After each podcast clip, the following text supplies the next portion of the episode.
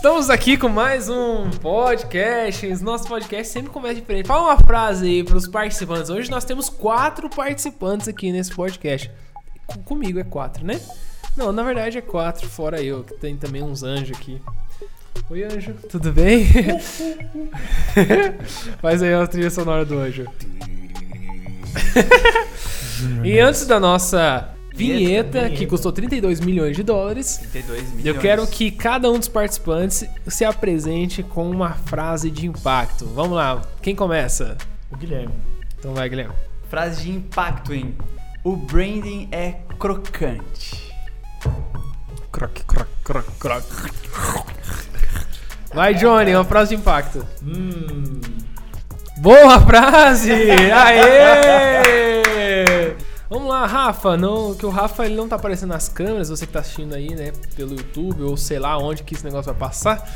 Você não vai estar vendo o Rafa, porque o Rafa ele é um, ele é um participante híbrido. É? Ele é híbrido. É tipo aqueles carros que funciona com eletricidade, funciona Isso é também com gasolina, sabe? Eu sou a Tesla? É só carregar, né? Não, a Tesla funciona só elétrico, Rafa. É só é elétrico, ele não é híbrido. Rafa é híbrido. Ele é o participante, que ele tá lá atrás. E ele também é o cara que dá play nas câmeras, é um cara que faz o corte no computador, que dá o play no áudio, que dá o play no, na câmera reserva e que também participa com suas frases de impacto. Vai lá, Rafa. O segredo é o branding. Ó, se você já sabe, né? Se der problema no áudio, eu vou no Instagram dele agora e falo assim, ó, o áudio tava uma merda, por favor. É, se o áudio estiver ruim, vai lá no Instagram do É Rafa verdade. E xinga ele lá, porque a culpa é toda dele, tá? Então vamos falar, antes, né, vamos... Ah, faz aí, Gui, você que fez, a, né, você que ganhou os 32 milhões de dólares, você que faz aí, solta a vinheta. Vamos lá.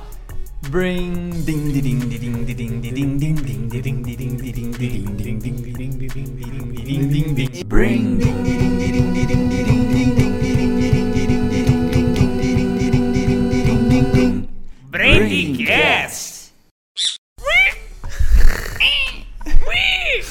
Chico. Mano, a parte mais massa dessa vinheta é a parte onde o Chico aparece. Eu não sei pra vocês, mas pra mim a parte mais legal é a parte que o Chico aparece. Se você não percebeu que o Chico participa dessa vinheta, volta 20 segundos, 30 segundos aí e ouça de novo porque merece ver a participação do Chico. Ó, eu vou falar que quando eu tava, eu tava assistindo, eu tava lavando a louça. Tava lavando a louça, olhando assim, o Júnior assim, ó, eu duvido vocês descobrirem a mensagem subliminar por trás disso. Aí eu vendo o vídeo assim, ah, isso é coisa do Gui. Aí de repente passou um periquito, papagaio, um passarinho ali. Aí eu olhei assim, opa, o que é isso aqui? Volta, volta. Eu achei duas vezes pra ter certeza que era o Chico. Eu falei, miserável, gênio. Ficou muito bom. Então fechou. Gente, esse é o segundo podcast desse canal aqui. Provavelmente nós já estamos já nos mais ouvidos. Já. Já estamos nos Já mais ouvidos do Brandingcast, né? Dos no Branding. YouTube também, já estamos no YouTube, né, gente? Também. É é YouTube, de Spotify. SoundCloud. Não, é, vai ser só no Spotify. Ah, só no Spotify. Porque o Spotify ele pagou um contrato de um milhão de reais pra mim por mês só pra, pra ser exclusivo deles. Aí não, não, deu como, não deu como negar, Johnny. Ah, eu, é, eu também, se fosse nessa situação. Spotify is cool, man. O que, que é Apple, né? Perto disso, né? Vamos relembrar o podcast passado. A gente quer saber quem é você, Júnior. Conta pra gente. Vamos falar. Vamos falar quem é você. Fala aí. Cara, é- eu não tô preparado pra dizer quem eu sou. Por quê? Porque eu ainda não sou. Na verdade, eu ainda hei de vir. então, como vocês viram no podcast passado, eu falei sobre a minha história. Se você quer saber a história do menino Júnior Neves, Emocionante. todas as com coisas, por favor, honra, não né? mandem esse. Não, não, nem vou falar que senão vocês vão mandar.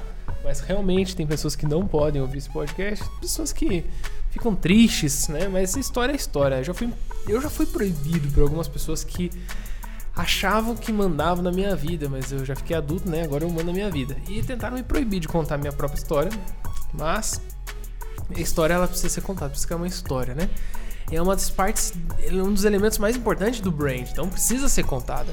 Por isso você quiser saber da história do Júnior Neves, do menino Júnior Neves, que passou por várias situações, teve é, muitas coisas na vida que todas elas provavelmente ajudou a transformar em quem eu sou hoje. Se você quiser saber mais dessa história, coisas que até aquela Neves não sabia, vai estar no podcast passado. E no podcast passado a gente falou sobre o Júnior Neves antes, vamos dizer assim, que foi, era o Júnior Neves antes Da fama. da fama. Não, eu não sou famoso, não. Eu sou. Eu sou conhecidinho. Conhecidinho. É. Tipo, é tipo. Antes popular. Popular, Antes de sabe? Mas você já contou pra eles a história, quando você for lá pra Itajaí, a última vez que a gente se encontrou pela primeira vez depois de algum tempo? Olha só, gente. Deixa eu dar uma introdução aqui. Então, aqui, tem aqui na minha frente duas pessoas. Um deles é meu amigo Johnny. E o Johnny, eu não sei quanto tempo ele vai durar nesse negócio ainda. Mas se depender de mim, ele vai estar. nos próximos 10 anos ele vai estar aqui nesse podcast. Mas se depender dele, talvez seja, seja o primeiro e último desse podcast aqui, né? A gente não sabe até Olha a quando. pressão, gente. Você vê que eu nem sentei direito, já estou indo embora. o Johnny me conhece. Há quantos anos, Johnny? Cara, eu chuto aí uns 62, 12, né? 13. Nossa, acho que uns mais de 13 anos, brother. 13 anos, acho que não. Antes de eu ter carteira? Sim. De motorista? Eu conhe- Porque eu conheci o Gabriel antes de ir pra faculdade. É, Carteira de motorista ou carteira de grana mesmo? Carteira de motorista. Ah, entendi. Carteira de grana? A minha carteira. É, minha carteira é mais de cartão do que de grana. Carteira de grana. o Johnny conhece então aí uns 10 anos, mais ou menos. Uns 10, é, uns do, 11, 12 anos por aí. E o Guilherme me conhece há 4 anos, né, Guilherme? Quanto tempo? Você está errado, cara. Eu vou ter que falar do Rublando. ou Você se esqueceu que nós nos conhecemos na eternidade. E aqui só estamos fazendo uma passagem, como se dizem aqui na humanidade. Então, Não, eu e o Guilherme já se, sério, con- é, se acho- conhecemos em outras vidas. É, da eternidade, né? Não das outras vidas, né? Quando tu era menina, lembra? Mas assim. Mas, porém, todavia, fazem acho que quatro anos aqui nessa encarnação terrestre. Já vimos que mais uma pessoa talvez não participe de outro. Tô zoando. Pera aí, deixa eu chocolate. Eles me conheceram antes da maioria de vocês que estão que ouvindo esse podcast, da grande maioria, de 99% de vocês que estão ouvindo esse podcast. Vocês me conheceram depois de eu começar a me posicionar nas redes sociais, me posicionar e etc. Então, pra esses caras aqui, é, ouvir às vezes vocês falando, que nem eu contei, Johnny, agora fiz a introdução.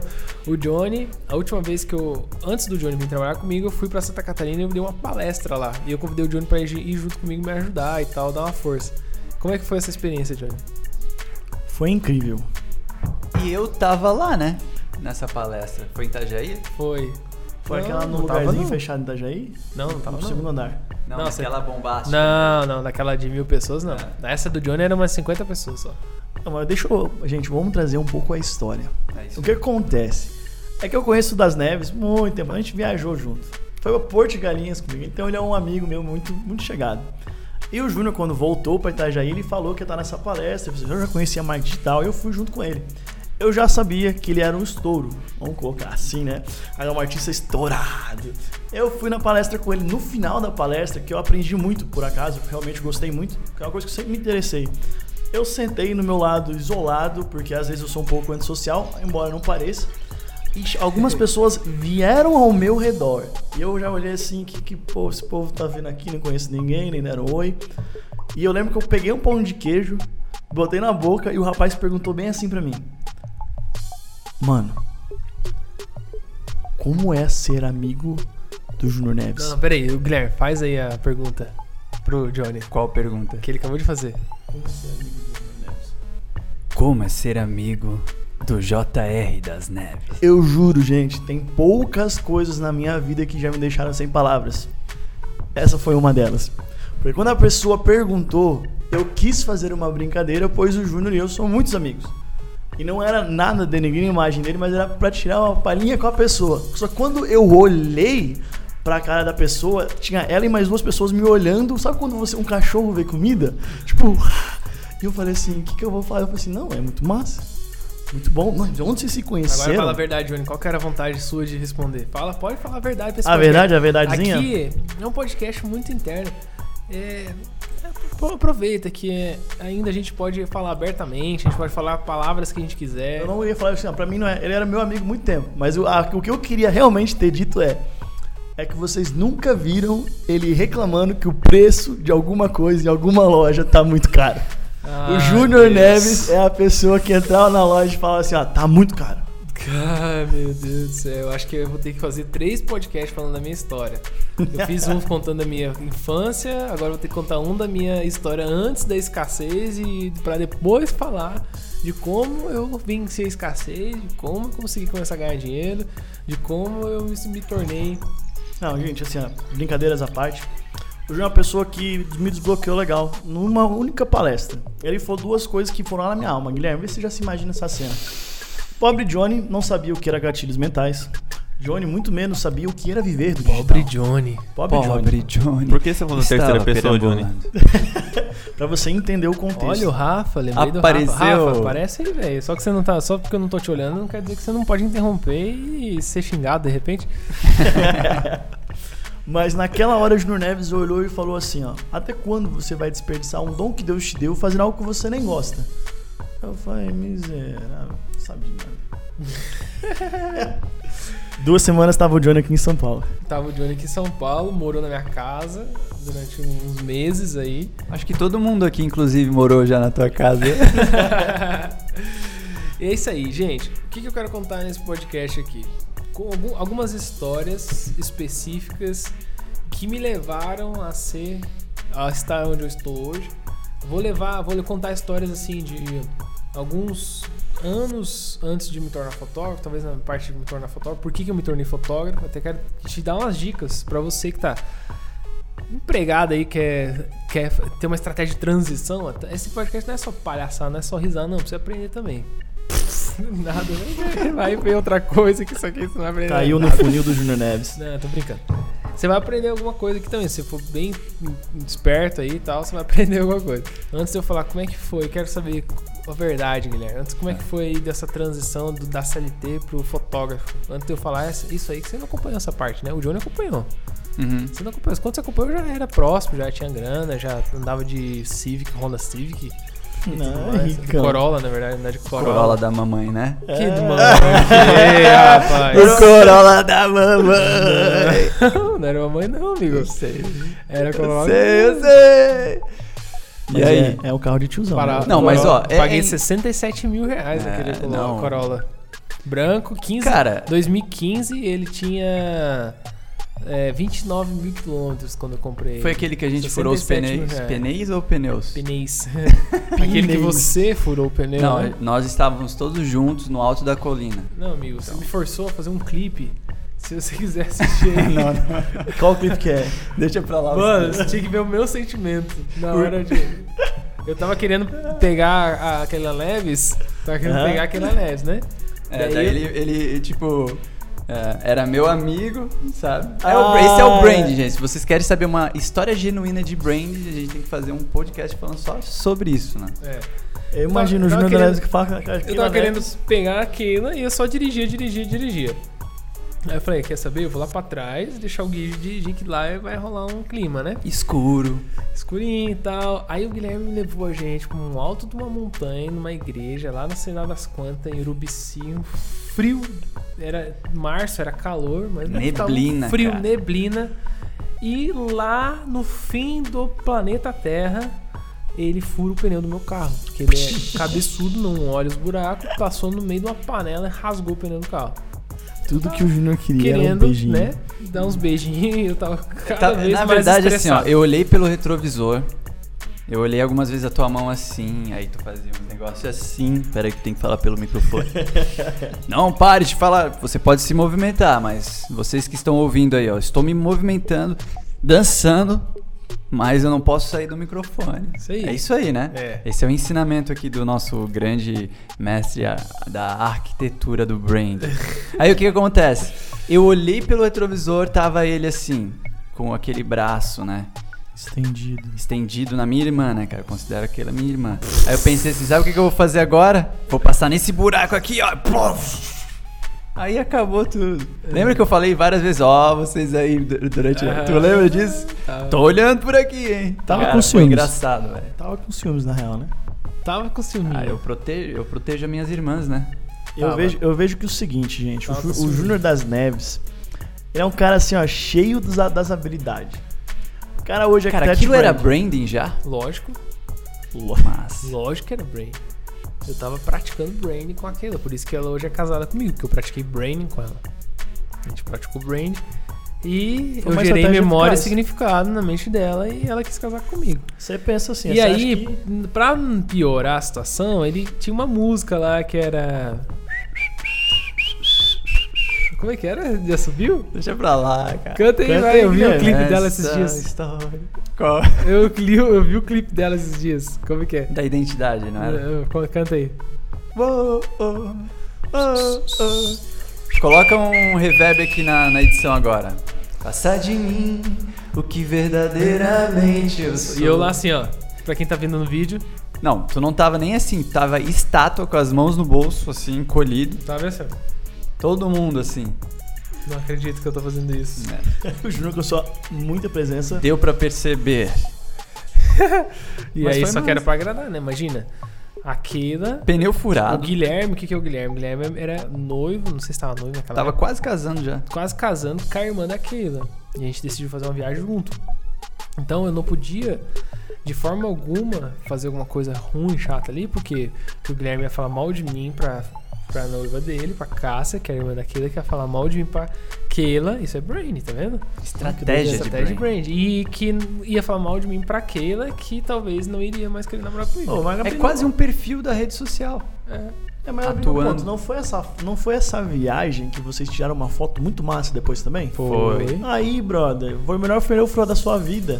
Pegou a gatinha, bateu foto, voltou quase casado depois. É, com certeza. Só foi um pneu que. né? É, tá de boa. 900 Nada. reais aqui paguei naquele pneu lá, tá de boa.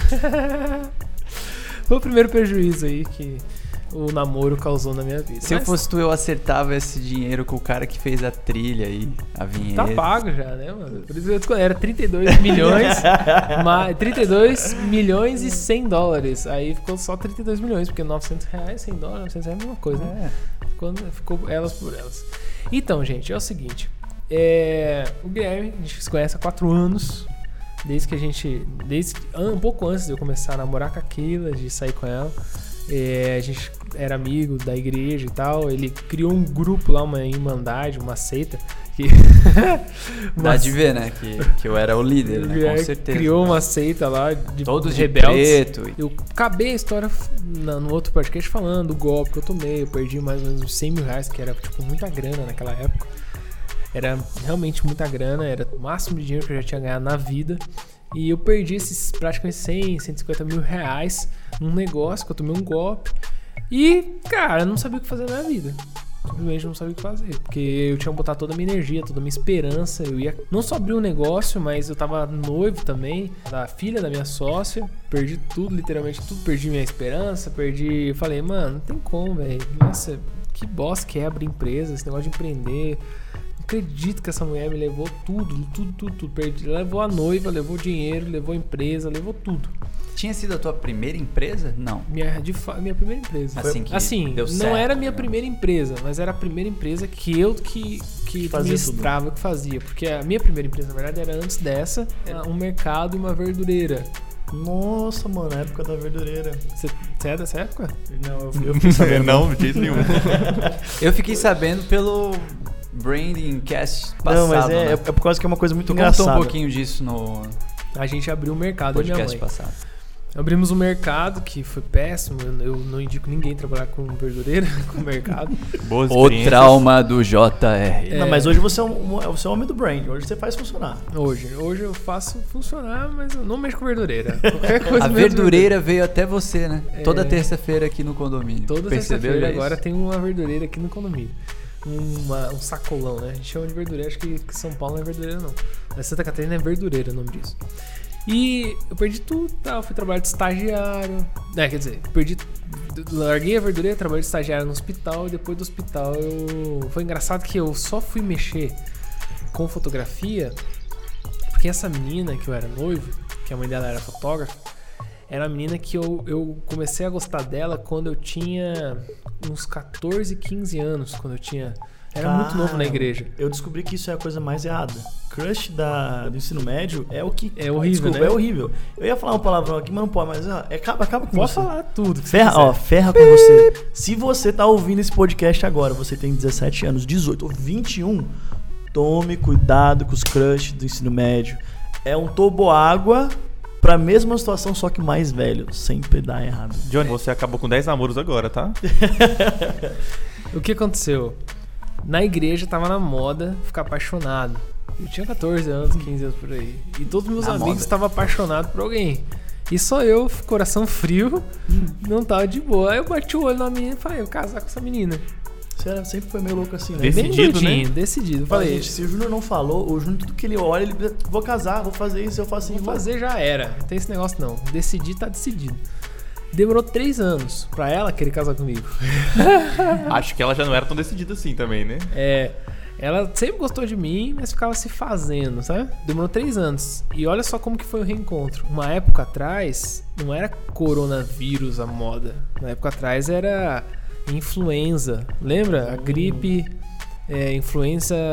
Aquela aviária, não é? Não, era... Gripe do frango, não, gripe não, não. do porco, gripe... gripe do cavalo. Tinha várias gripes. Como que era o nome daquela Dengue. gripe? Não, a gripe que foi bem famosa. Era H1N1. Gripe H1N1. Frango. Mas eu Isso falei lá. aqui, Rafael, desculpa, Rafael. Não se interrompa aqui no meu conversa. Influenza H1N1. Aí eu trabalhava, olha só onde que eu trabalhava nessa época. Uma pausa pra algo sobre mim. Eu nunca dei importância nenhuma pra nenhum tipo de doença que aparece na Terra, assim, sabe? Por quê? Ô, Porque eu Júnior, mas você não dá muita pelota pra muita coisa. cago pra esse tipo de, de coisa, de doença, da mesma forma. Cara, igualzinho eu. Ainda mais com Covid, Quanto coronavírus. menos eu me preocupo, menos eu fico doente. E eu Isso só é vejo as pessoas mega preocupadas ficando doentes, sabe? Na época da influenza, todo mundo era igualzinho Covid, o povo maluco, meu Deus, o planeta inteiro vai morrer agora, H1N1 é a doença nova e tal, que vai matar todo mundo. Eu trabalhava no hospital, eu nunca usei máscara, nunca dei bola, entrava em todos os lugares de boa, eu não tava nem aí pra esse negócio. E nunca fiquei doente. Essa menina, ela apareceu, ela foi pro hospital, ela foi diagnosticada com H1N1 e foi internada no hospital que eu trabalhava. Aí, como eu tinha lá um sentimentozinho e tal, né? O que, que eu fiz? Eu consegui um quarto particular pra ela. Olha só, gente, como que é o mercado da saúde. Se você tem contatos, se você tem network, você consegue o melhor quarto, os melhores atendimentos. Eu fui lá consegui um quarto particular pra ela, falei pra nutricionista lá, que eu era de estagiário, mas eu era praticamente o chefe de todo mundo lá. Eu era o estagiário, mas meu nível hierárquico assim era era respeitado por todo o hospital. Falei pra nutricionista, ó, eu quero que seja atendimento VIP pra esse quarto aqui. E a gente era tudo amigo, né? Então ela não pode deixar que aqui vai ser atendimento VIP. Foi atendimento VIP, com melhor comida e tal, tudo melhor de tudo, assim. E eu ia lá todo dia, não podia entrar no quarto, eu entrava lá e ficava conversando com ela lá de vez em quando, ia lá conversava. Aí a gente voltou a se falar depois disso. Voltou Ah, a se falar. Poucos dias depois a gente começou a Quartinho namorar. particular, nutricionista, somebody love. Meu querido. Caramba, desenterrou agora. Somebody love. Era uma parada assim, né? É, Eu acho que eu desconfiava que tu era extraterrestre, cara. Sério? Aham, já desconfiei. Por quê? De verdade, assim. Por quê? De olhar e falar, cara, eu acho que o Júnior não, Não é desse mundo. Não é desse planeta, assim. Olha só, o cara não pega gripe, Mistério. não pega nada. Quer Não. dizer, não, não que tu não pegue nada, né? Tu pegou aquele e tudo mais. Assim, sabe? É, pode ser. É. Eu também acho. Eu fiquei, eu, eu, eu sempre fui assim, eu- antes eu até falei, é, eu sempre, ah, doença, não sei o que, ia surfar nos mares onde todo mundo falava que o mar tava podre, não sei o que, a gente, eu ia surfar lá e tal. né? Você ia, achava uns mortos, boiava perto de Ih, já várias coisas, cara. Mas assim, até que chegou a hora do coronavírus aí, eu também, a mesma coisa, ah, não sei o que, nada a ver. Fiz até uma campanha lá sobre coronavírus, peguei o negócio, cara. Quase morri. Quase morreu. Sei lá. Eu acho que eu peguei o coronavírus nos Estados Unidos, que lá eu peguei uma doença forte que eu quase morri. Olha, eu posso dizer que assim, ó, eu nunca, nunca tive problema com saúde, eu sou a pessoa mais tranquila, mas quando quando pega eu fico ruim. Agora, a questão do Covid, a gente teve um evento no passado, lembra que a gente foi fazer? E o pessoal você tem que ter o exame do Covid. Então, lá foi o Johnny fazer o exame do Covid pra realmente saber se tava bem ou se tava mal. Cara, quando eu peguei o meu exame, já, tinha, já tava assim, que eu tinha positivo e o cara falou que eu tava com anticorpo. Uau. Eu Já falei, Nem sentiu. nem senti nada. Eu olhei pro cara e falei assim: ah, nunca mais tem quarentena pra mim. Eu vou andar sem máscara pra todo lugar. Eu andei duas vezes sem máscara no meu condomínio também muito. Um gênio, né? E passou o bichinho da goiaba pra galera. É. Aí nessa época a gente voltou a se falar, começou a namorar, virei sócio da mãe dela, tomei um golpe, perdi a namorada, perdi a noiva, perdi tudo, depois de um ano depois, mas aprendi a ganhar dinheiro com fotografia.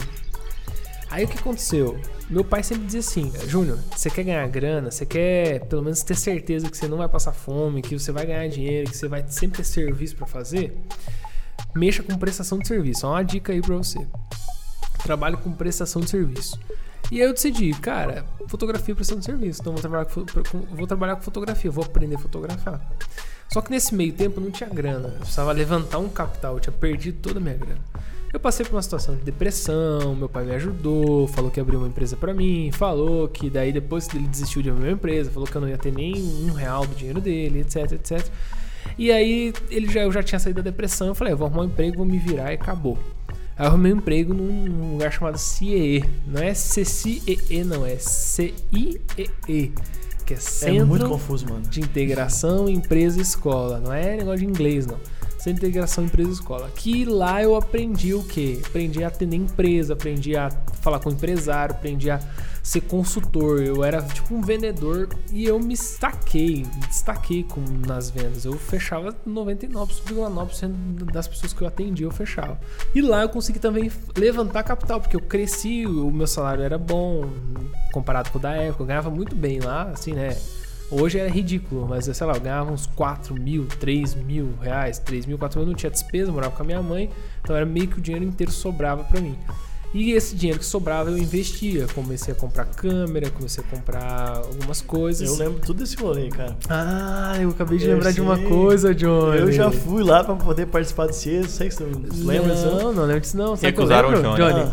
Que o primeiro trabalho de fotografia que eu fiz na vida, eu fotografando, foi o, O. Johnny. Foi o meu aniversário. Foi o Sério? aniversário de 15 anos, o Barack, 15 Barack anos, Obama 18 do Johnny. anos, meu brother. 18 anos, me respeita. Barack Obama tempo, né, do Johnny. então? Que 18, Johnny? Lógico que não. 18, 15 cara. anos, tenho certeza. Foi 15 anos. 15, 15 anos, cara. Barack- 3 anos atrás, não é? Como é que é o nome lá? Barack Obama que a gente fez?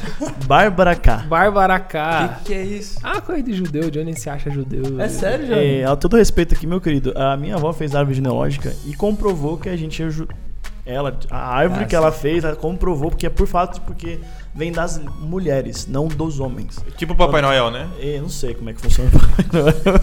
Mas, ó, só deixa eu falar uma coisinha aqui. O Júnior vendeu, ele fez o meu, a minha sessão de fotos do meu aniversário. Eu jurava que ele era a pessoa mais experiente do mundo. Vocês não têm ideia. O JR sempre teve Ô, postura, né? Você não dizer. tem ideia. Ele saiu lá de casa, os meus pais falaram assim: Meu Deus, filho, você tá servido com esse menino aí, ó.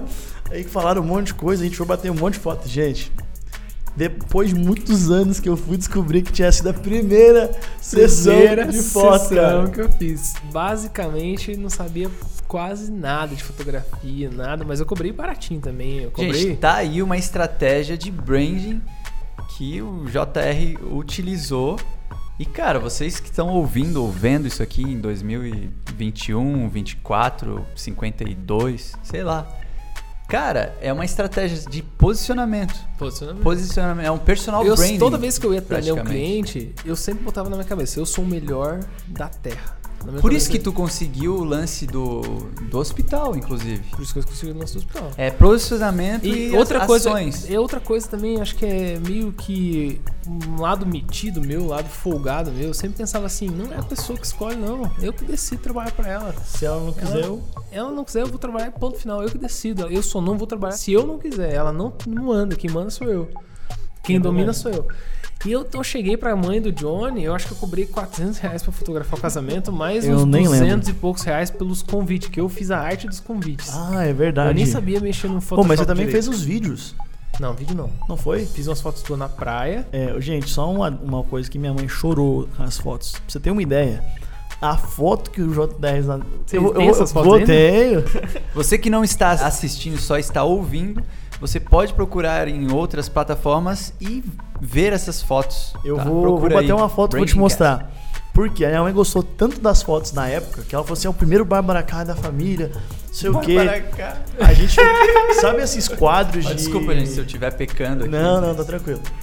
Sabe, por, quê? sabe como é que funciona esse quadro de família rica americana? Que tem um monte de quadro na parede, assim, lateral? Então, minha mãe fez um daquele tamanho, grande. E aí eu tocando violão com todo mundo que passou no meu aniversário assinou, não sei se você lembra. Ah, lembro. Tá eu lá- fiz pra você. Isso, então, olha só a treta. Não, Eu Johnny, vou- peraí, peraí. Rico e americano, você, eu não tô entendendo. Não, não. É, E sou- judeu também. né? Mas o que acontece? Foi uma coisa muito engraçada. Na época eu gostei. Só que aconteceu um ponto muito. um ponto X da minha vida. Eu voltei dos Estados Unidos e trouxe uma menina lá em casa uma vez. Hum, Quando ela, quando ela entrou no meu quarto, ela viu um quadro gigante meu na parede. Ela olhou e falou assim: Nossa, por que, que você tem um quadro seu desse tamanho seu. em cima da sua cama? Eu não vou falar o que eu respondi pra ela, mas foi muito Porque engraçado. eu sou. Eu sou Eu gostoso. Eu sou lindo. Porque toda vez que eu tenho. Porque toda Não. vez que eu me olho, eu me observo e vejo Eu o quão. tenho criatividade. Eu sou criativo. Mas na verdade foi uma coisa muito legal. Por quê? Porque eu, Eu quando eu passei por duas situações daquela, eu não sabia onde enfiar a cara. Porém, depois eu vejo algo hoje como algo muito massa. Algo que eu posso levar e mostrar para as pessoas. E é o quadro que eu posso dizer o seguinte. Faz parte da minha história também, Johnny. Mais da minha que da tua. O Júnior, ele, ele, é, ele é a pessoa de branding que ele é. Então, eu posso falar uma, uma um dia daqui a alguns anos futuros. Esse é o primeiro quadro que o JR das Neves fez.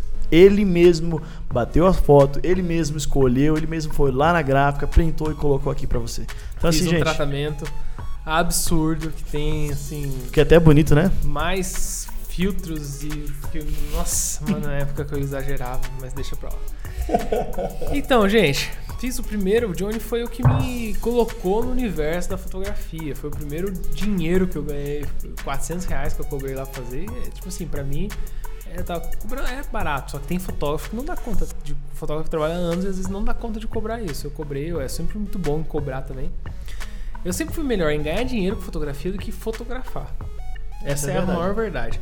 Na verdade, eu sempre fui, em qualquer coisa que eu faço na vida, eu sempre sou melhor em ganhar dinheiro com aquilo do que em fazer de fato aquilo.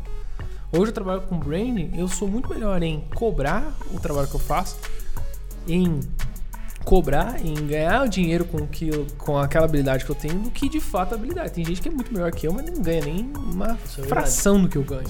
E tem gente que é de, sei lá, de agência, os caras manjam pra caramba, não ganha nem uma fração do que eu ganho. Mas, mano, isso é uma coisa que eu aprendi com você aqui em São Paulo. Isso que a gente conhece há muitos anos.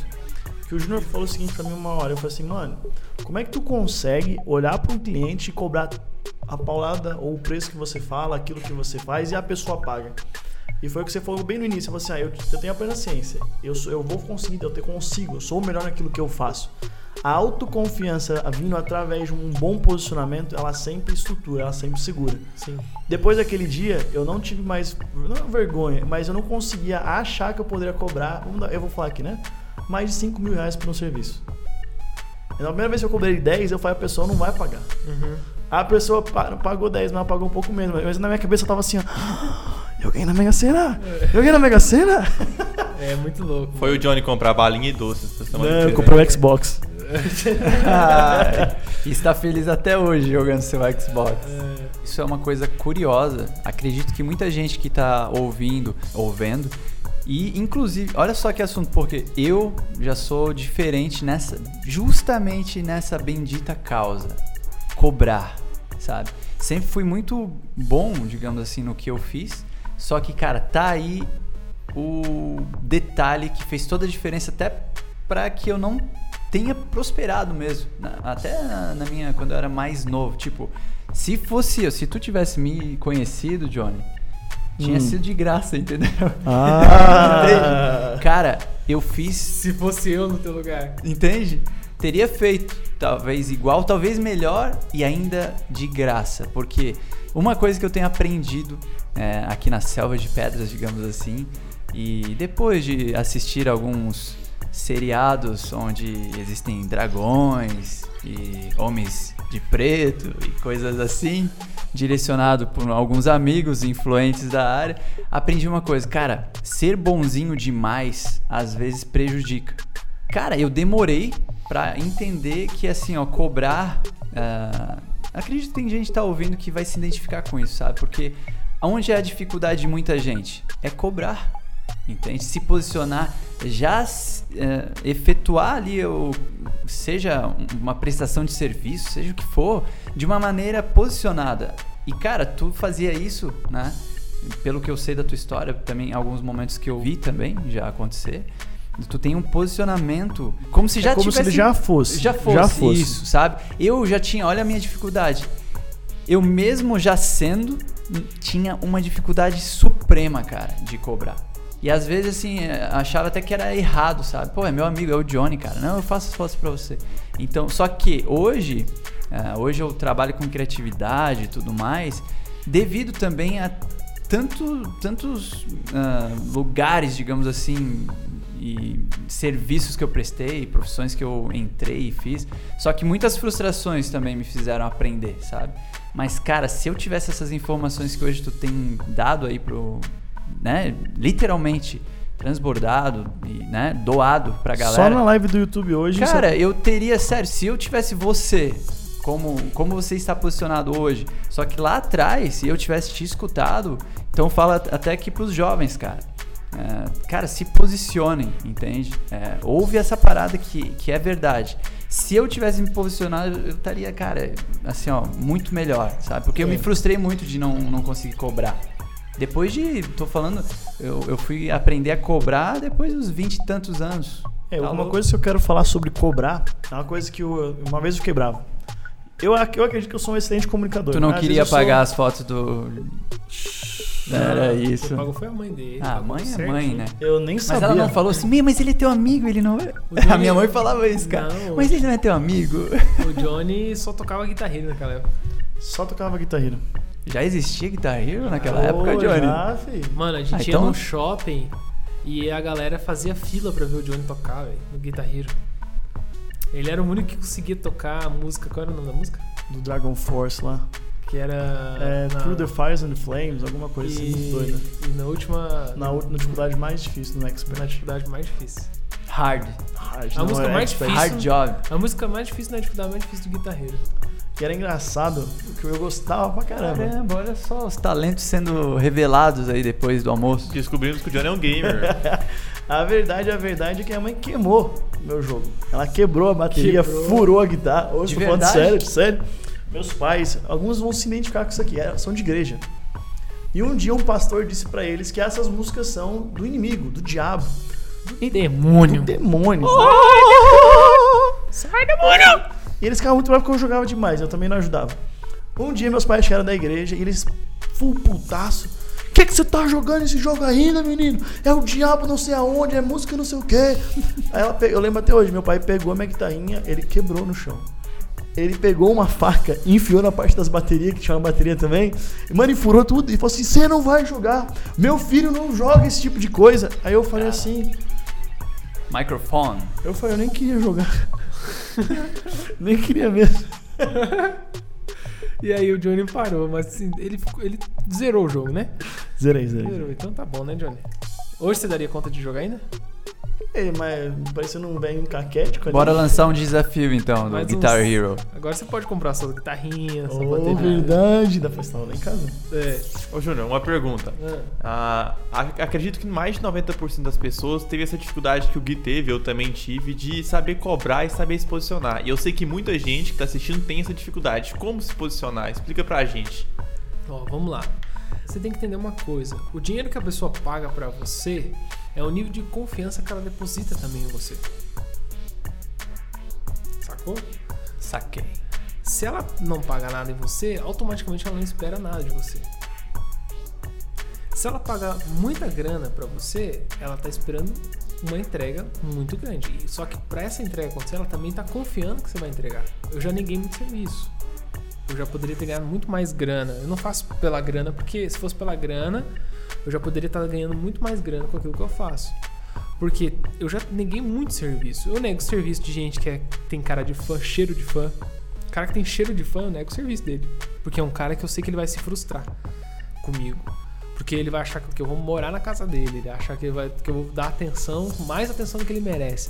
Ele vai achar que ele vai ter o meu celular só porque ele tá me pagando 150 mil reais pra fazer um negócio. Não, ele é um cliente normal. Então eu prefiro não fazer com fã. Eu não faço pra gente doidinha também. tem um monte de gente que eu não faço serviço. Quem tá perto de mim, acho que o Rafa tava. Vejo direto o Júnior negando cliente. É, às vezes os caras querem me levar não sei pra onde, pra Dubai, pagar 500 mil conto pra eu ir pra Dubai. Eu neguei, nego, porque é gente doida que mexe com coisa que não presta. Eu nego muito serviço, porque eu não quero me incomodar, eu quero paz. Eu, e outra, um outro motivo que me faz negar serviço é quando a pessoa paga, mas desconfiada, sabe? Desconfiada que não vai dar certo, desconfiada que não, funciona. Pra dar certo, ela tem que pagar e pagar feliz e confiar de que eu sou o melhor, que eu vou entregar o negócio pra ela bem feito. Aí eu, eu, eu ofereço meu serviço pra essa pessoa. E quando isso acontece, por quê? Porque o meu trabalho demanda muita confiança. Por isso que eu cobro caro também. Porque ele demanda muita confiança. Quando uma pessoa me contrata, ela precisa confiar cegamente, praticamente, em mim, cegamente naquilo que eu vou pedir pra ela fazer. Por isso que é um alto valor agregado. E eu, caraca, velho, às vezes eu cobro, sei lá, 100 já cobrei 100 mil, 200 mil reais fazer um trabalho, onde a pessoa ganhou 10, 20 milhões de reais. Então tá barato. Eu também olho pro resultado da pessoa e penso, nossa, tá muito barato que a pessoa vai me pagar. Então tá de boa, entendeu? Então o posicionamento vem em você primeiro acreditar em você. Você tem que acreditar friamente em você, tipo um psicopata. Você tem que pensar, você é o melhor dessa parada. Você é a melhor pessoa nesse momento. E se essa pessoa não te contratar, ela vai estar perdendo no trabalho. Vai estar perdendo. Vai estar mais perdendo que ganhando. E segundo, você tem que cobrar, você tem que valorizar o seu tempo. Daí você pega essas outras dicas que eu te dei você consegue alcançar aquilo que você quer alcançar, os valores que você quer cobrar, etc. Valorizar o seu tempo. Eu olho assim, cara, uma hora eu vou trabalhar, sei lá, vou trabalhar quatro, uma semana pra esse, esse trabalho aqui. Não tô afim de menos de 200 mil. Porque eu sei que de outra forma eu faço mais que isso. Então não adianta, eu não vou fazer um negócio pra uma pessoa cobrar 20 mil reais pra ficar uma semana trabalhando, sendo que eu sei que eu, com 20, eu faço um e-book aqui agora e eu, eu ganho 100 mil reais com um e-book em uma semana. Entendeu? E no final, a verdade é que a quantidade de esforço que você vai fazer, vai colocar pra fazer um serviço de 50 e o teu produto de 200 é muito parecido. Muito parecido. Por quê? Porque a gente acaba entregando o melhor, mesmo quando a pessoa paga um pouco mais abaixo. É parecido até com um conteúdo gratuito. Tem- eu tô dando gratuitamente no YouTube um conteúdo que eu já cobrei 200 mil reais pra dar. Eu tô entregando no YouTube de graça e tem lá 200 pessoas. Então não é o valor. O quanto mais caro, mais as pessoas vão valorizar. Sacou? Eu comecei na fotografia. O Johnny foi meu primeiro cliente. Fui lá, fiz pro Johnny. Comecei a entender. Depois eu fiz um casamento. Cobrei o dobro do que eu cobrei pro Johnny. E fui aumentando, aumentando, aumentando, até me tornar um dos fotógrafos mais bem pagos do país. Tenho certeza que eu era um dos mais bem pagos do país. Ganhava uma grana violenta com fotografia. E aí chegou o tempo que eu pensei, acabou a fotografia. Esse negócio tem que crescer. Eu fiquei uns dois anos tentando fazer trabalho de fotografia explodir, crescer de forma exponencial. Que era, eu criei uma empresa onde eu abri franquias, eu criei um sistema, criei um monte de coisa, uma forma diferente de vender, uma forma diferente de fotografar, criei várias coisas para ganhar mais dinheiro com isso. E eu percebi que era muito difícil de escalar. Porque as pessoas queriam que eu fotografasse, que eu era o bom fotógrafo, eu era o fotógrafo topzera e as pessoas queriam que eu fizesse a foto. E isso não é escalável. Foi onde eu decidi mudar de negócio, onde eu decidi mudar de cidade também, que eu fui para São Paulo. Eu conheci o Paulo, fui para São Paulo. Eu descobri o marketing digital. Era muito difícil na minha cabeça. Eu demorei, sei lá, Ah, eu tenho uma coisa pra sobre seis isso. meses. Eu demorei seis meses pra enten- entender o que era lead. Eu acho que as pessoas que estavam ao meu redor eram idiotas, que era tão simples falar pra mim o que que era lead. Eu não, elas, elas explicavam de um jeito que eu não entendia. Fala aí, Johnny. Mas foi pelo Pera, pera, Pablo pera. Marçal que tu conheceu marketing digital? Eu conheci o marketing digital porque eu já era sócio de uma agência de marketing digital. Ah, tá. Mas não chegou a se completar. A gente virou sócio, mas não fechou o negócio. Daí depois eu vim pro, trabalhar com o Pablo e tal. Aí eu já como era um negócio que tava se enrolando muito pra funcionar, eu desisti desse negócio e vim trabalhar com o Pablo. Aí eu fui aprender de fato. Mas eu fui numa palestra, uns negócios de marketing digital antes. Eu já conhecia Érico Rocha, por exemplo. Só que eu olhava pra tudo aquilo que o Érico ensinava e não entrava na minha cabeça. Nada daquilo ali, entendeu? Sim. Aí eu vim pra São Paulo e era, tudo ficou mais simples quando eu vim pra São Paulo. Porque daí você começou a ver também no dia a dia. Mas eu lembro que lembra, a gente conversou uma vez. E assim, gente, eu só ouvi, eu, eu fiz um cursinho muito, muito antigo de Instagram que falava que dava pra ganhar dinheiro com isso. Eu lembro que eu conversei com você. Lembra que eu falei assim, Júnior, dá pra ganhar dinheiro com o Instagram? E você falou assim, não dá pra ganhar dinheiro com o Instagram? Não, Como? não. Que como que eu vou ficar vendendo esses videozinhos bonitos? Lembra de editar de um cara botando um vídeo no copo? Um negócio meio louco. Você falou assim, Instagram não dá dinheiro. Não dá. E eu lembro que deu, não foi, acho, não sei se foi um ano, um ano e meio, algum tempo antes, você veio pra São Paulo e eu falei, miserável. Agora tá vivendo Instagram. Literalmente Nossa, tá vivendo. Instagram. Eu vou, eu vou ver se eu consigo achar as conversas, mas foi uma coisa muito antiga, assim, que era quando você já tinha Lovely, por acaso. Aham. Que a gente A Lovely conver- é minha empresa de fotografia. Isso, que a gente conversava sobre aquilo que você queria oferecer, um planos a mais pra poder fechar o cliente. Aí eu dava umas ideias muito loucas, você falou, isso não vai dar certo, não funciona. Aí eu, não, mas vai dar certo, não sei o que. O Júnior, sempre muito centrado, Johnny, isso não vai dar certo. Aí eu falava, tá bom, então não vai dar certo. Foi muito massa ver o quão rápido as coisas aconteceram. Me mudei pra São Paulo faz pouco tempo e eu percebo como a velocidade nesse tipo de business, ela é muito forte. Tudo muda muito rápido, as coisas sempre estão mudando, fatores, atenção, como você chama e como você atrai. Agora eu quero te fazer uma pergunta, mudando um pouco da fotografia. Como que você consegue se atualizar?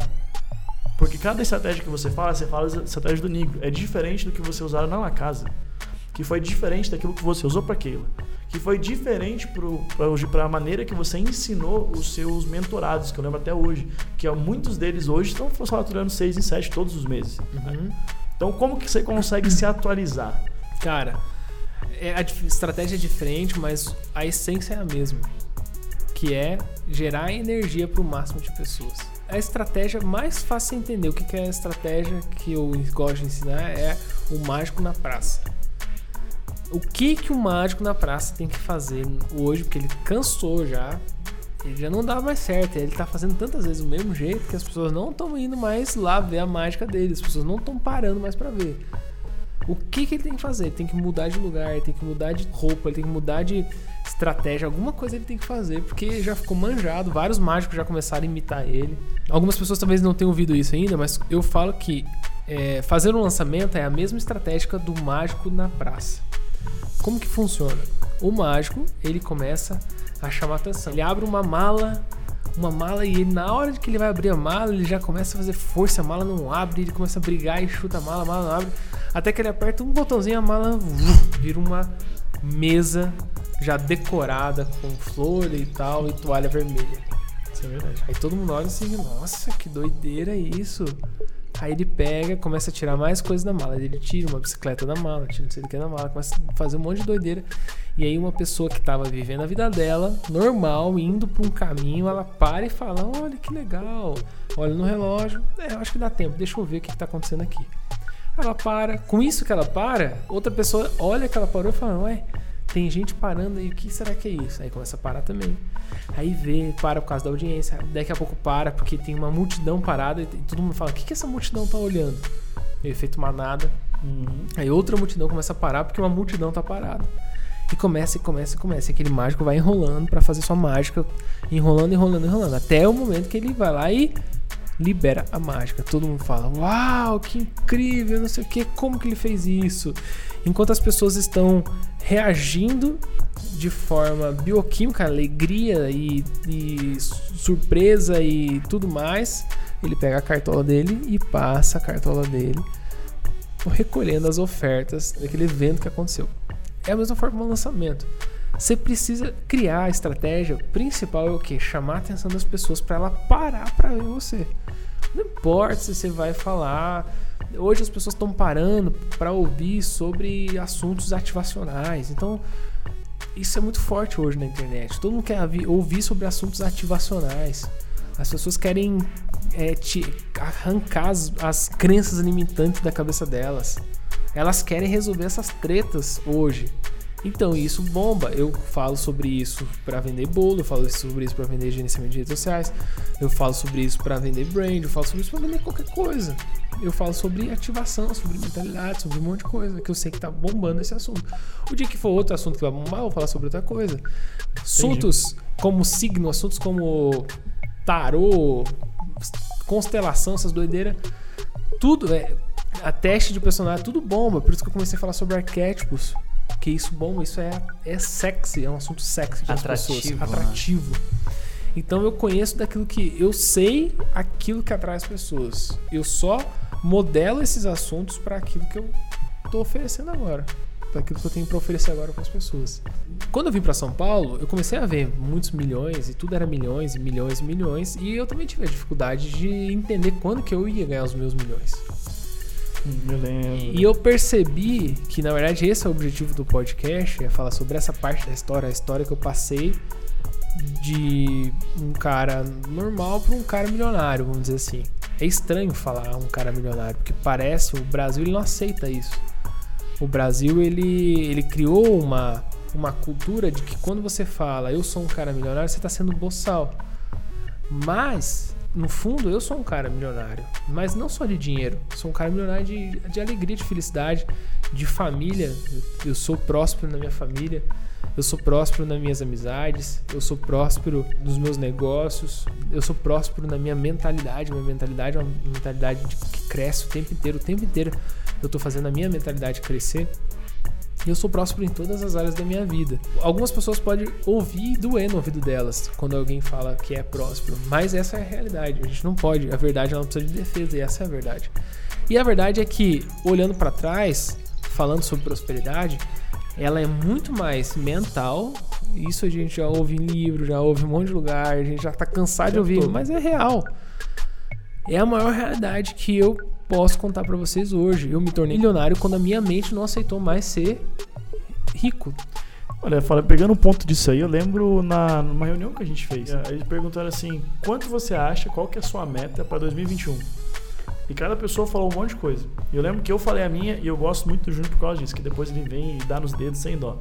O Júnior é uma pessoa sem filtro nessa área, é muito bom. E a pessoa falou assim: e você, Júnior? Eu falei assim: eu quero bater um milhão. Eu olhei pra cara do Júnior, o Júnior eu olhei, me olhou com aquela cara, tipo assim, ó. Você, você que tá ouvindo, tipo assim, ó, que bosta. Que sonho bosta. E na minha cabeça, mano, um milhão, brother. Aí depois ele veio falar pra mim, ele falou assim, Johnny, sabe qual é o problema? Você poderia fazer dois, você poderia fazer três. Mas você só acredita que você só pode fazer um. Então provavelmente você vai chegar perto ou vai bater esse um milhão. Porque é aquilo que você acredita. E depois daquele dia eu falei, cara, eu não tinha parado pra pensar dessa forma. Da onde eu venho, você ganhar um salário de 5 mil, 7 mil reais é muito dinheiro. Aí agora eu falo que eu quero ganhar um milhão, já é muita coisa. Você aceita hoje ganhar menos do que 7, 10 mil reais por mês? Nem a pau. Não consigo nem pagar minhas Mas viagens. pouco tempo atrás era muito dinheiro, né? É muito dinheiro. Tudo mudou quando eu entendi a a perspectiva que o Júnior sempre fala. O Júnior é aquela pessoa que vai ficar toda hora te empurrando. Ele vai fazer duas coisas. Ou ele vai te dar um gás e vai te deixar se trepar sozinho. Ou ele vai te provocar. Ou ele vai te provocar, que é o que ele mais faz. que é você não dá conta disso. Você não consegue. Deixa eu ver se você tá fazendo isso certo. Porque ele sabe, de alguma forma, quando você se acomoda. Isso me estressa. Porque quando estou eu lá de boa fazendo as minhas coisas, das neves aparece. Tananana, Johnny, cadê tal coisa? Eu falo, tá aqui. Não, mas cadê tal coisa? Eu falei, tá aqui. Brother, não tá certo, tá errado. E eu fico tipo assim, mano, por que que tô errado, senhor? Aí eu começo a procurar pra saber se eu tô fazendo errado e eu saio do lugar. Eu já caí nessa armadilha três vezes enquanto eu tava em Santa Catarina, porque na minha cabeça tava tudo certo. Aí vindo nas neves e xablau, xablau. Aí eu falava assim, irmão, eu devo estar fazendo muito errado. Aí depois de novo eu, eu saía do lugar, começava a fazer, daí eu falei assim, era isso, miserável, só queria que eu saísse do lugar. Mas é uma coisa que impulsiona e me fez crescer. Então eu posso. Johnny, só tem um recado pra te falar que você tava viajando, mas o tráfego tá tudo errado. Ixi, Tan, tan, tan, tan. eu vou me retirar depois Já dessa. sei que se acertar depois disso. Gente, pra vocês que não um entenderam, negócio o tráfego do- não é o que vocês entenderam, tá? É outra coisa. Não, acho que o povo que tá se escutando aqui É? sabe que é tráfego. Então tá bom. Mas eu tenho um grande problema que o gestor de tráfego não tem que ser um cara que aperta botão. O gestor de redes sociais não tem que ser um cara que faz o post. E são culturas que tem aqui no, mercado e que aqui dentro a gente luta todos os dias pra quebrar. Que eu pego tanto no pé do Johnny porque eu não quero me contentar. Ele fala assim, John, Júnior, mas o teu lead tá 2,60, o lead mais barato que tu já teve. Então nem aí. Tem gente que tem lead de 30 centavos. Eu quero lead de 30 centavos. Tem gente que tá com lead muito mais qualificado. Tem gente que eu não quero saber, eu quero é descobrir o que as pessoas não descobriram ainda. Eu não sou contente, essa é a minha treta maior. Eu não sou contente com aquilo que todo mundo faz. Eu sou altamente descontente com É que aquilo que todo mundo faz. Eu quero é fazer aquilo que ninguém faz. Eu quero ser o primeiro a descobrir uma coisa que ninguém descobriu. O Johnny tá aqui comigo porque eu acredito friamente que ele é capaz de descobrir isso. Senão ele não estaria comigo aqui. Mas assim, eu não me tornei milionário quando eu ganhei um milhão de reais. Essa é uma história que eu nunca contei na internet. Não me tornei milionário quando eu ganhei um milhão de reais. Sabe quando que eu me tornei milionário? Agora eu ouvir. Tan, tan, tan, tan. Eu me- Suspense. Eu, né? me tornei Suspense. mi- milionário em um almoço que tava Thiago Nigro e Pablo Marçal sentados na mesa. Foi nesse dia que eu me tornei milionário. Ah, essa história é muito boa. Conta aí. Você conhecia essa história, Rafa? Não, tô curioso. Até es- esqueci que o Rafa tava aqui. Tô empolgado. Eu quero Ah, fazer uma pergunta, mas pode sair. Não, você- pode interromper, você pode fazer piada. Eu acho que vai entrar nesse assunto, que é sobre Procura lançamento. piadas na, na internet aí, Rafa, pra você contar, pra ficar engraçado. Olha só, é, a gente fez o lançamento do Thiago, que por sinal, gostaria, obviamente, eu ficaria muito feliz se ele fizesse um lançamento maior. Mas o fato dele não ter feito nenhum lançamento maior que esse até hoje, também me deixa feliz. Por quê? Porque é um recorde ainda que está sobre mim. Então é um lançamento que ele fez um grande movimento, recente ainda, assim, eu já tenho algumas informações que não bateu. Não bateu em número de pico de pessoas na live. Não vai ter intenção. Não bateu em faturamento, não- bateu em um monte de coisa, mas chegou muito próximo. E eu sou um cara que eu não fico torcendo pra ele não bater, eu quero torcer pra ele bater mesmo, porque daí eu sou obrigado a ir lá bater, ou fazer outro recorde. Mas eu fico muito feliz em, em- também em saber que eu participei desse recorde onde a gente faturou 23 milhões, quase 24 milhões em 24 horas, 1 milhão por hora. Imagina só, Johnny, ganhar 1 Meu milhão de reais Deus por hora. Eu aqui pensando isso em 365 dias. É, Pobre, escasso. E não é um milhão por dia, é um milhão por hora. A gente fez um milhão por hora, a gente botou 165 mil pessoas numa live. E, e são marcos, são coisas que são recordes, não também do próprio Thiago, é recorde do mercado. É recorde do mercado. Até hoje não vi ninguém no mar digital dessa, dessa área colocar mais pessoas do que a gente colocou. E a gente tava numa fazenda onde a gente tava gravando criativos lá. E o Thiago falou pra mim assim, mano, você tem uma mente diferenciada. Eu já tinha ouvido muitas pessoas falar isso pra mim, que você tem uma mente diferenciada, você tem, eu sou um cara diferenciado. Ele falou assim, eu tô muitos anos no marketing digital, eu nunca vi ninguém. Você é um gênio. Ele falou assim, você tem uma genialidade diferente, uma coisa que o mercado precisa e não existe no mercado. E aí ele no almoço, ele olhou pra mim e falou assim, Júnior, desculpa te perguntar, mas como que você é financeiramente? Tipo, você já é milionário? Eu falei, cara, não, não sou ainda, mas vou chegando lá. Dele, ah, pô, legal. Mas quanto que falta pra você chegar lá? Eu falei, ah, acho que tá faltando uns 900 mil ainda. Pouca coisa. é, eu, eu tava, eu tava, assim, tinha uma grana, tinha uma grana ali, né? Que tava, tava bem. Tá fazendo investimento, É, né? tinha um, é, tinha ali Tava um, um patrimôniozinho ali, né? Ele falei, faltam uns 900 mil. Dele assim, cara, não faz sentido. Ele olhou pra mim assim, ó, falou, mano, não faz sentido você, com essa mente, não ser milionário ainda.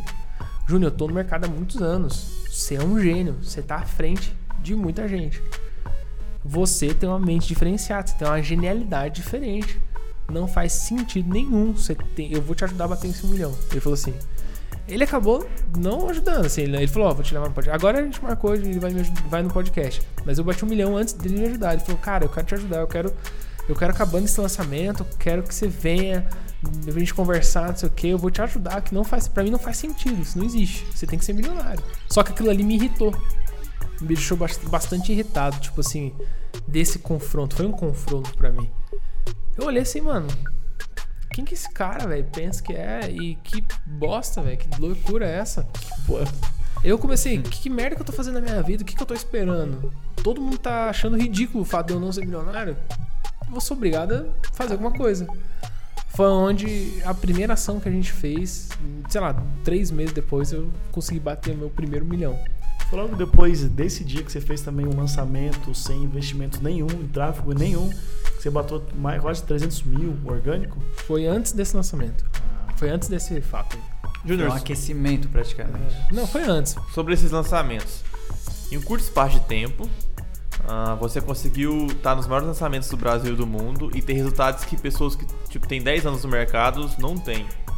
Ah, a galera sempre quer saber, eu quero saber, muitas pessoas querem saber como ter esses resultados em, vamos dizer, entre aspas, tão pouco tempo, porque não é normal.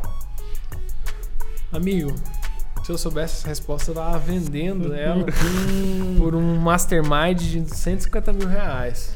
Eu, Mas no fundo, no fundo, a resposta correta é network. eu ia falar isso. Não é a minha hiper mega habilidade que fez o Thiago faturar 23 milhões de reais. O máximo que ele tinha faturado na vida, acho que era 12 milhões, alguma coisa assim. Eu dobrei o faturamento? Dobrei. E eu não fui sozinho também, tinha uma equipe por trás. Mas eu tava à frente dessa equipe, eu fiz parte da estratégia. Eu fiz parte de várias coisas importantes que aconteceu nesse dia. E sim, tem muita participação minha envolvida e tudo mais. Só que eu não teria conseguido conectar com o Thiago se não fosse pelo Pablo. Isso mesmo. Eu não teria conseguido conectar pelo Pablo se não fosse pelo Jefferson, que hoje nem tá mais tão próximo a gente, é só um amigo. Eu não teria conseguido conectar com o Jefferson, irmão do John, se não fosse pelo golpe que eu tomei. Na Até época da hoje, fotografia. Na época da fotografia. Tomei um golpe e decidi virar fotógrafo. Eu não teria tomado, não teria conhecido o Jefferson e não teria virado fotógrafo, não teria tomado um golpe se eu não trabalhasse no hospital, se eu não tivesse. Se eu, eu já era dono de uma empresa e não tivesse desistido da minha vida e falasse assim: cansei dessa verdureira aqui, quero, eu quero sair daqui trabalhando em qualquer coisa, nem que seja de estagiário. Se não tivesse virado estagiário naquele hospital, eu não tinha voltado a falar com a menina, não tinha voltado a namorar, não tinha não sei o que, né, né? Não tinha acontecido um monte de coisa. Eu não. Tem tanta coisa que olhando pra trás que fez a construção. Mas eu aqui hoje, hoje tudo faz sentido. Hoje tudo faz sentido, uma coisa levou a outra. E o segredo de tudo é o network. O segredo de boa parte de todos os resultados. Por exemplo, é muito mais fácil você, Rafa, explodir na vida e crescer, aprender um monte de coisa estando trabalhando aqui comigo do que em casa estudando. É ou não é? Sim, Verdade. com certeza. O que você, já aprendeu? o- Esse tempo que você tá comigo aqui, você já aprendeu alguma coisa? Todo dia eu aprendo, eu não passo um dia sem aprender. É a mesma coisa o Johnny. Quantos anos você acha que você, que você cresceu na vida desde que você veio pra cá? No mínimo uns três. Três anos No mínimo. Porque em meses. cinco meses. Eu, questão de sete meses, mudou tudo.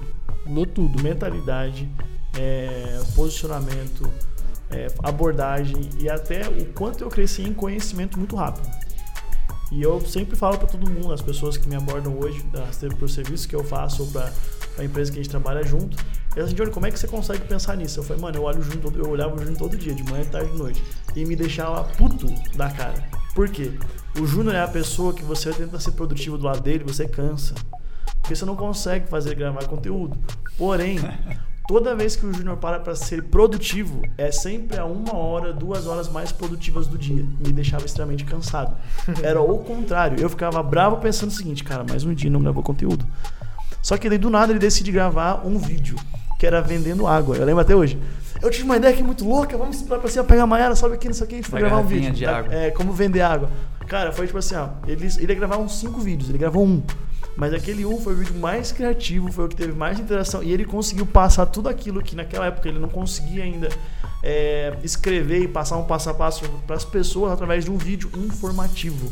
Que se eu não me engano, eu tenho a plena certeza, eu tenho certeza sim, é o melhor vídeo do Júnior no Instagram dele. Que é como vender água. Sim. Então, o que, que eu aprendi? Ele era extremamente produtivo e isso me deixava bravo. Porque pra mim ser produtivo eu tinha que estar ali pensando, imaginando. Aí de repente vem Júnior Neves, eu falava uma coisa pra ele, ele, cara, ele, ele ficava assim, ó, na caixinha do nada, pra quem tá assistindo, o Júnior ele para e olha sempre pra direita, pra baixo. Essa é a caixinha do zero. Ele podia estar mexendo no celular. Se alguém fizesse qualquer pergunta inteligente, é, não é qualquer pergunta, é inteligente, ele conseguia responder fazendo nada. Só que ele, ele responde de uma forma que, tipo assim, ó, é, pega aí essa resposta. Só que pra pessoa que escuta, aquilo assim, ó, foi uma virada de chave muito grande. Eu lembro de ver, eu conversando com o Júnior, eu vi o Gui- o Guilherme conversando com o Júnior. Aí o Guilherme fala uma coisa, o Júnior fala outra, o Guilherme, o Guilherme para e olha assim. Verdade, brother. Não tinha pensado nisso. Cara, é, eu tô acho que cinco meses aqui em Alphaville e eu falo com todas as palavras. Eu cresci em questão de me tornar homem mesmo, sabe? Eu, eu percebi que eu era um, um garotão de 30 anos. Um bostinha, como me chamaram. E, cara, no mínimo de 5 a 7 anos. Assim, sabe, em todas as áreas. É, imagina enquanto eu, quantos anos eu cresci nesses dois anos que eu tô aqui. Caramba. Eu, tô, eu tô- me sinto assim, anos luz na frente do Júnior de dois anos atrás. Anos luz na frente do Júnior de, de cinco anos atrás. Isso por causa do network. Tudo isso por causa de network. Tudo isso, assim, já existiu um. Eu sempre, eu lembro de sempre, na vida inteira, falar. Eu sinto que tem uma bomba atômica dentro de mim. E eu não sei aonde. E, e uma bomba atômica tá. Não consegue explodir, porque ela tá presa dentro de mim. Eu só quero tirar ela dentro de mim e explodir ela em algum lugar. Então a vida inteira eu sempre soube que eu ia explodir em alguma coisa. Eu não sabia quando, não sabia como que ia ser, tinha várias dúvidas ainda. E aqui eu consegui jogar minha bomba atômica. Aqui em Eu tenho contato dos caras que se explodem. Brincadeiras. Mas é verdade. Mas é do- real, é. O network ele, ele traz essa velocidade. Eu posso dizer, eu posso dizer não, mas quando você tem acesso a pessoas, exemplo, quando o Júnior falou do Negro, falou lá pra ele assim, ah, é- mano, é impossível eu ver uma pessoa como você é, não ser milionário ainda. O que que ativou naquela época? Ele estava no meio de pessoas que estavam na frente dele. E toda vez que eu, pelo menos, sou assim, eu não gosto de ficar atrás de ninguém, eu não gosto de ser pior que alguém. Eu gosto de ganhar. Pra mim, o jogo é muito mais importante do que o preço. Mas eu não gosto de estar atrás das pessoas. Então, quando eu vejo que eu estou muito atrás de alguém ou muito atrás de alguma coisa, isso me força a sair do lugar. Porque eu acho que eu estou parado. Então, quando o Júnior estava perto, naquela época do Pablo, do Nigro, de pessoas que já estavam faturando milhões, e as pessoas conseguiram ver a genialidade que ele tinha para criar ideias, para criar estratégia, era impossível que esse cara não tinha ganhado dinheiro. É. A mesma coisa que o Nico fez comigo naquela época, eu faço com todo mundo que tá perto de mim. Verdade. Eu tenho muita facilidade de saber qual que é a genialidade das pessoas. Eu já falei pro Johnny com a cadeia, já falei pro. Ah, é? Qual que é minha? Hã? Qual que é a minha? Deixa todo mundo ouvir aí. A tua é, é baixar o lead, o preço do lead. Nossa, eu achei que eu era melhor Frutos que isso. baixos, vamos lá. Essa é a tua genialidade nesse momento. Descobriu uma forma de captar lead qualificado de forma assustadora que o mercado nunca viu antes. Esse é o teu jogo. E eu sei, eu tenho essa facilidade de descobrir. Mas eu, eu até lembro de um cliente meu, uma história de um cliente meu, que ele falou, tava contando a história dele, e ele falou que ele ficou emputecido, assim, a vez que a vida dele mudou foi quando acabou a gasolina na moto, no Abis, que ele teve que carregar a Abis durante meia hora até um posto de gasolina. Já passei por isso, é paia. É ruim, né? Nossa, Pai. eu queria pôr fogo na moto. Eu não pus logo quando tinha gasolina, né? Porque acabou. Cara, eu também já fiquei sem gasolina em moto duas vezes. Só que eu não sei, tem uns anjos que cuidam de mim. Que as duas vezes que eu fiquei sem gasolina acabou exatamente na frente de um posto. A ponto de eu não precisar descer da moto. O embalo da moto, ela desligou e com o embalo eu consegui entrar no posto e parar na bomba. As duas vezes. Duas vezes aconteceu isso. Nossa, Uma vez... uma moto titanzona grandona, né? A Bros. Uma vez um anjo apareceu pra mim também, lembra? E era tu. lembra quando. Na BR É, que você ficou Tu já era noivo, acho que da. É, tu já era noivo daqui. Acho que eu tava namorando só. É, e fui embora. E acabou a gasolina. Cara, o meu carro Do- desligou, eu não sabia o que era. O que, que era mesmo? O que, que era mesmo? O que? O carro? É, Era um Vectra, Vectra GT. Vectra GT. Caraca, carro de piloto, velho. é, Vectra carro GT, de Playboy. Playboy de, metido. Playboy. JR chegou lá, cara, eu acho que é gasolina. Eu falei, cara, não sei o que, que é, não sei o que, que é. Daí a gente botou. e ligou. É assustador ficar sem gasolina. Eu não, eu não gosto. Já aconteceu uma vez, o negócio apita lá pra mim que tá acabando, eu já. Posto, posto, posto, por favor. Esse cliente ele falou, ficou sem gasolina. E eu, até na hora que eu tava construindo o propósito dele, eu falei. É, propósito, o manifesto dele e tal, a história de criação a história da causa. Eu falei assim: história da causa. É, foi em meia hora. Ele se tornou multimilionário em meia hora. Da mesma forma que eu me tornei multimilionário em uma- um almoço com o Thiago Negro. Ele se tornou multimilionário em meia hora. Foi, ele não se tornou multimilionário depois que entrou multimilhão na, na conta dele. Esse meu cliente. Ele se tornou multimilionário quando. Nesse, nessa meia hora que ele carregava a moto e ele começou a entrar a energia que ele precisava. Colocou. Ativou alguma coisa no cérebro dele que não estava ativada ainda. Que fez ele sair do lugar. Você que tá ouvindo, você não alcançou suas coisas ainda porque você não ativou alguma coisa que tá aí dentro de você. Forma muito fácil de se ativar é ou é por muitas dores que você vai passar na sua vida, ou então é por estar perto de pessoas que já foram ativadas. Aí você pega esse elemento que está na, na mente da pessoa e coloca na sua mente. E você ativa na sua mente também, tá? E esse foi o podcast onde vamos finalizar aqui, onde eu queria contar a história, basicamente a história de como eu me tornei. É muito derrama aqui, ó. Eu quero saber de vocês agora, quando que isso vai acontecer? Eu esse ano. Esse ano? Esse ano. E aí, Guilherme? Eu já estou visualizando. Não, quero saber a data. Data? Ah, cara, não passa desse ano também. Ixi, não senti firmeza. Alguém sentiu firmeza aí? Em Não. mim? É? Bota firmeza na voz. Vai. Eu Esse acho ano. que Não vou pensar muito, vou fazer acontecer, cara. Quero que vocês cobrem do Júnior uma coisa. Ixi. Tan, tan, tan, tan. Momento corte do podcast. Espero que não sobre pra mim. É o seguinte: pergunte pro Júnior das Neves se aparecesse 10 vendedores na frente dele, de quantos ele comprava. Essa é a primeira opção. A segunda opção, se quem vendia era o vendedor, era o Júnior, e quem sai no lucro. Você já no, numa próxima vocês vai contar essa história. Deixa pro próximo episódio. Isso é muito bom, cara. Isso eles têm que saber essa história. Valeu, gente.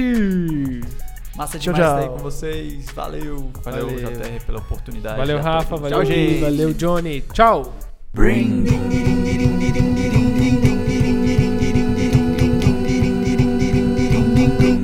Brandcast.